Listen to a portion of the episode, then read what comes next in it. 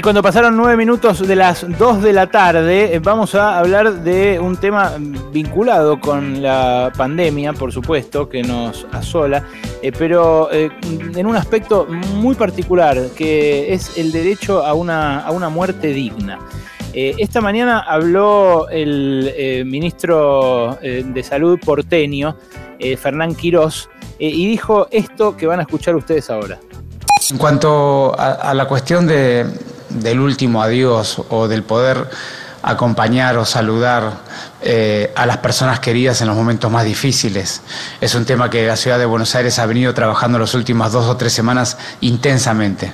Es un tema que nos preocupa eh, muchísimo y queremos dar una solución en la ciudad. Hemos estado trabajando un protocolo que requiere eh, la discusión con los diferentes jefes de terapia intensiva, porque no todas las terapias tienen la misma disposición ni circuitos. Tenemos que hacerlo de manera segura para los familiares, de manera que estamos completando el protocolo. Nosotros en la ciudad seguramente en los próximos días vamos a poner operativos en esta misma semana eh, la posibilidad de que los familiares puedan tener un último adiós.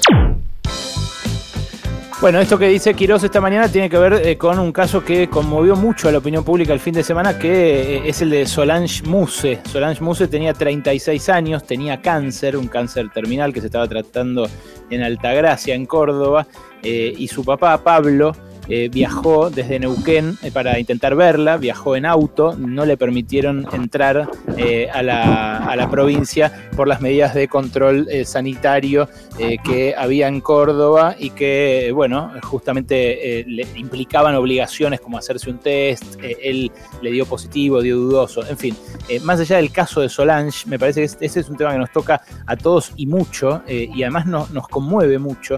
Eh, y Cristian García Roy, que es jefe de terapia intensiva de pediatría del sanatorio Mater Dei, eh, fue uno de los redactores, él con otros médicos y otros profesionales de la salud, del protocolo de acompañamiento en el final de la vida, eh, que, bueno, justamente presentaron al gobierno para que esto no vuelva a pasar y para que haya alguna, algún mecanismo, como decía Quirós, para, para permitir ese último adiós. doctor García Roy, ¿qué tal? ¿Cómo le va? Alejandro Berkovich lo saluda de radio con vos. ¿Cómo estás? Muy bien. Bueno, gracias por atendernos, por su tiempo. Sé que son días difíciles. Eh, cuénteme, ¿qué, caso lo, conmovió a usted o qué, eh, situaciones está viviendo usted ahí tratando gente con COVID eh, que lo motivó a redactar esto? en, realidad empezamos a trabajar en marzo en esto, con el visto bueno de la hermana superiora que un poco quería que, que a los enfermos se los acompañara eh, personalmente y entonces todo, tanto el jefe de terapia de adultos como, bueno, yo soy el, de pediátrica, eh, enfermeras, psicólogos, psiquiatras, armamos todo un programa que no solo incluye este, el acompañamiento al, al paciente que se va a morir y a los familiares, sino también acompañar a, a los profesionales de salud que están trabajando porque eh, hay una cosa muy importante. El, médico de terapia y la enfermera que están a, 150 kilómetros por hora, si uno le agrega una, una tarea más, es muy difícil que la pueda hacer. Entonces, por suerte acá, eh, una de las hermanas, la hermana Lucila del sanatorio, se encargó personalmente de esto, de entrevistar a los familiares, prepararlos, y el día que van a hacer la, la consulta los acompaña y ven a, su, a sus familiares que pueden ser familiares que estén con riesgo de vida o algunos que están hace un tiempo ya internados por, por COVID, ¿no? Insisto, ¿usted eh, vivió algún caso eh, concreto que, lo haya conmovido especialmente? Sí, sí, sí, tenemos un montón. Eh, lo, lo de acompañamientos, quizás el más notorio, hace unos 10 días más o menos, un señor de unos cuarenta y pico de años tenía internada a su mamá en un piso y a su papá en terapia intensiva. Vino, se lo, se lo vistió, eh, acompañó a la mamá con una silla de ruedas hasta la terapia y los dos entraron a acompañar al padre de él en la terapia que después el día siguiente falleció, ¿no? Pero los dos se pudieron despedir, tocarlo, estar un buen rato con él, ¿no? ¿Cómo es eso eh, de prepararlo? ¿En qué consiste? Porque nosotros, eh, bueno, que en algunos casos fuimos a algún, algún sanatorio, algún hospital en estos meses, eh, lo que vimos es que hay corredores sucios, corredores limpios. eh, está muy aislada la gente que labura en uno y otro lugar. ¿Cómo, ¿cómo es que se hace? Eh, sí, te entiendo. más que todo es, o sea, nosotros nos ponemos la ropa, o sea, y somos, no somos extraterrestres, somos personas y no queremos ni enfermarnos nosotros ni enfermar a nuestros familiares a nuestros pacientes. En definitiva, si uno eh, lo, capacita, no, no solo poner la ropa lo, lo ayudamos es una cosa de, minutos, pero también emocionalmente porque va a entrar a un cuidado intensivo con aparatos, monitores y a despedirse de un familiar, no son cosas que muy particulares, ¿no? Pero no es algo eh, tan tan difícil de hacer, es, un tema de organización nada más y de ponerse la meta de hacerlo, ¿no? Este, porque mm. para un médico, aparte de la tarea que tiene que hacer de atender al paciente, si encima la sociedad le, le dice que tiene que despedir despedir a los familiares de ese paciente que se está muriendo en nombre de ellos es como demasiado. Claro, es una carga, me imagino. Sí, pero aparte no estamos capacitados para eso y encima no, creo que no es nuestra función.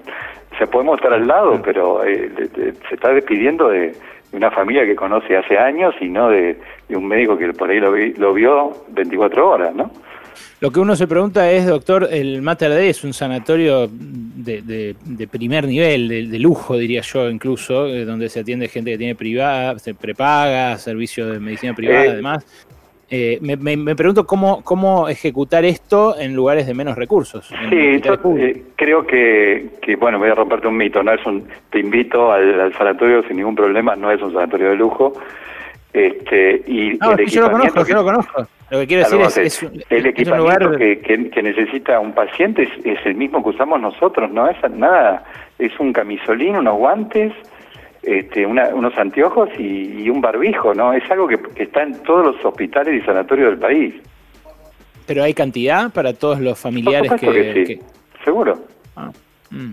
Es una cuestión de organizar, dice usted nomás. Absolutamente, tienes que hacerlo como un programa. Tiene que, o sea, uno estar pendiente de los pacientes que están graves, hablar con la familia y armar eh, esta posibilidad de despedida. No, no, no es más ni menos que eso, ¿no? Mm. Eh, acá Nahuel Prado, que es eh, uno de mis columnistas, pero que más es musicoterapeuta, es profesional de la salud, le quiere hacer una pregunta, doctor. Adelante, Nahuel. Sí, eh, ¿Cómo le va, doctor? Buenas tardes. Quería preguntarle si cómo es, cómo es la preparación, digamos, eh, o si el protocolo incluye una preparación a los familiares que se van a despedir, o sea, con si es con algún bueno, tipo de apoyo. Bueno, contamos con un grupo excelente de psicólogas y, psiquiatras y una de las hermanas, que es enfermera también, que, que habla, el, o sea, el, tema es si da los tiempos, ¿no? Si da, digamos, si la, la visita va a ser mañana la idea es prepararlo el día anterior. Eh, charlar con él, decirle, bueno, que un poco qué se va a encontrar, más que, más que nada en una terapia y en, el estado que esté el familiar, pero no mucho más que eso, ¿no?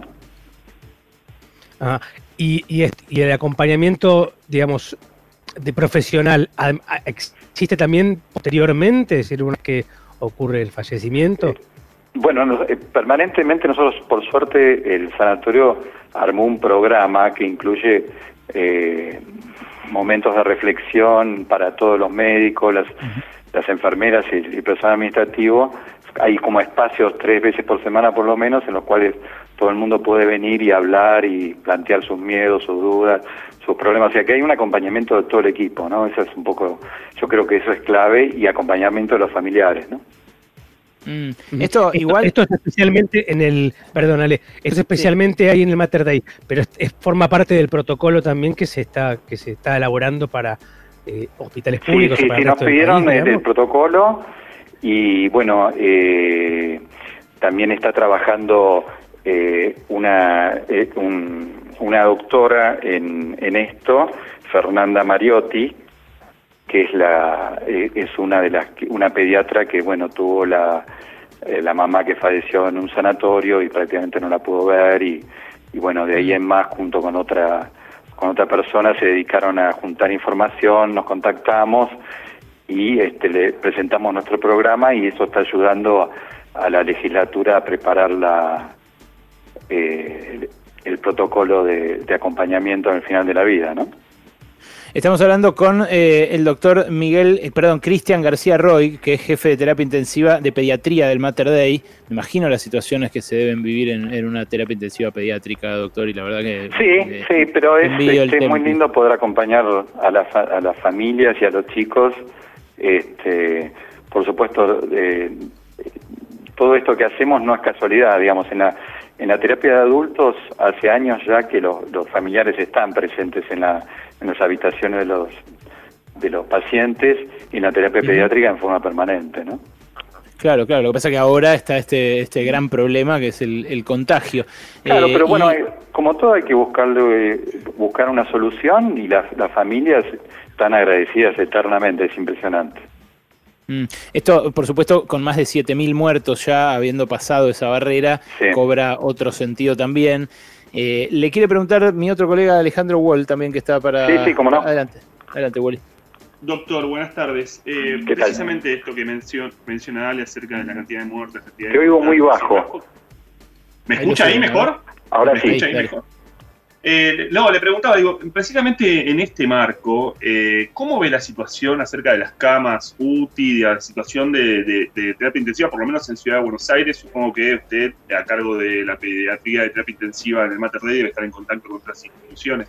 ¿Cuál es la situación en este momento y cuál es la perspectiva que ve aquí en adelante? Lo que te puedo decir que el punto de inflexión, a mi entender, está por la disponibilidad de personal capacitado no de respiradores ni camas. Si hay suficientes médicos, enfermeras, kinesiólogos y todo el equipo que está alrededor ayudando, este, creo que se puede enfrentar esta situación. Pero la clave es que no se enfermen y, puedan aguantar eh, mis colegas que están en la terapia de adultos, ¿no? Sí, sí, es, es todo, todo parte de un gran, gran, gran problema y, además de, cosas muy dolorosas, ¿no? Eh, eh, ustedes entre sí, entre ustedes también tienen instancias de, conversar, no sé, de, me imagino yo, alguna contención también para, la cantidad de gente que, que, ven morir. Una cosa es en condiciones normales, digo, y otra es cuando, cuando todos los ojos del país están puestos en esto y además cuando los, cuando los casos aumentan, ¿no? No te, no te entiendo bien la pregunta, discúlpame.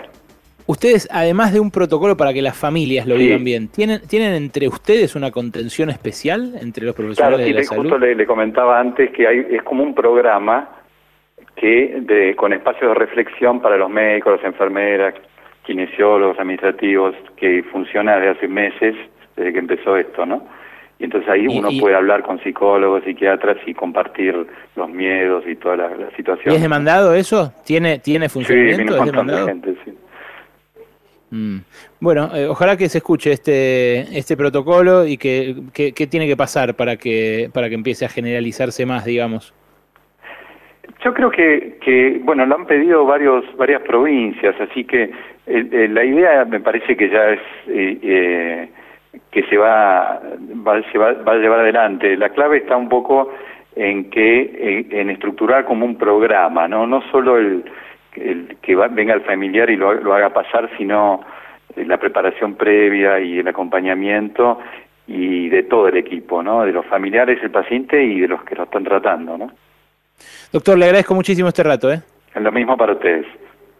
Hasta luego, hasta luego. Suerte y, gracias por lo que hacen. Cristian García Roy, el doctor García Roy, jefe de terapia intensiva de pediatría del Mater Day, uno de los redactores del protocolo de acompañamiento en el final de la vida.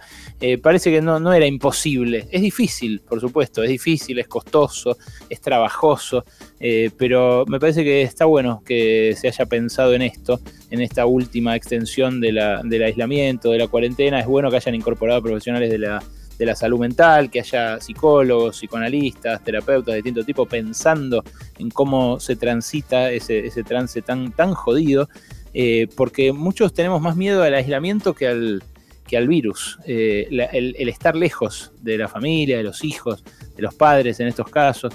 Y, bueno, está, es súper interesante ver cómo lo procesan ellos también que, que pelean contra la muerte todos los días.